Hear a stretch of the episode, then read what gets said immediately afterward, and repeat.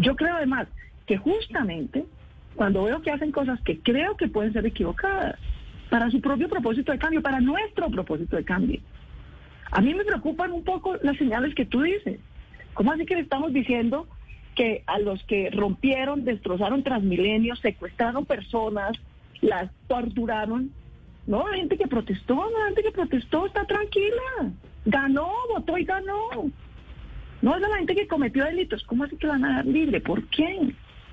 Yo sí tengo una línea coherente, así como quiero que metan a los atracadores, pues también quiero que metan a la casa a la gente que destruye, agrede policías, quema, incendia. Eso no es un deporte, queridos, eso es un delito. Eso no es protesta social. Alcaldesa, a propósito, hoy hay manifestación buscando la libertad de esos muchachos de primera línea, los del el vandalismo del año pasado, ¿no?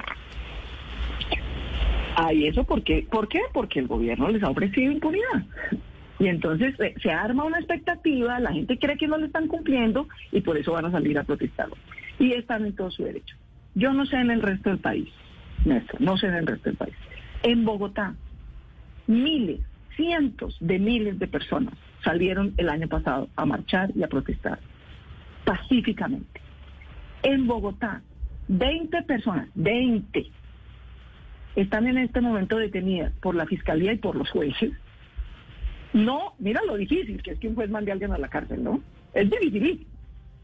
Si lo mandaron a la cárcel es porque tienen pruebas importantes. No hay que marcharon, eso no es un delito. No hay que protestaron, eso no es un delito. Están sindicados de concierto para delinquir, de que armaron un campamento, cogieron a personas creyendo que eran infiltrados de la policía, los torturaron, casi los matan. Es por eso que están presos, los 20 de Bogotá o porque cogieron buses de Transmilenio y los quemaron. Resulta que eso es nuestro, es como si usted quemara el televisor de su casa, eso lo pagamos con nuestros impuestos. Entonces, los 20, por lo menos en Bogotá, que están detenidos, están detenidos por delitos, no por protestar, ni por ser de la primera línea, ni de cualquier organización social, que es totalmente legítima y respetable. Y yo, yo personalmente, a mí me han preguntado, ¿usted está de acuerdo con que los procesen por delitos, pero no por terrorismo. Y yo he dicho, yo estoy de acuerdo, me parece una exageración procesar a alguien que cometió un acto de vandalismo por terrorismo como si fuera pues un guerrillero o un paramilitar. Mm. Eso me parece una desproporción. Pero sí creo, no por terrorismo, pero sí por daño en bien ajeno, que es un delito, pero sí por concierto para delinquir, que es un delito, pero sí por tortura, que es un delito.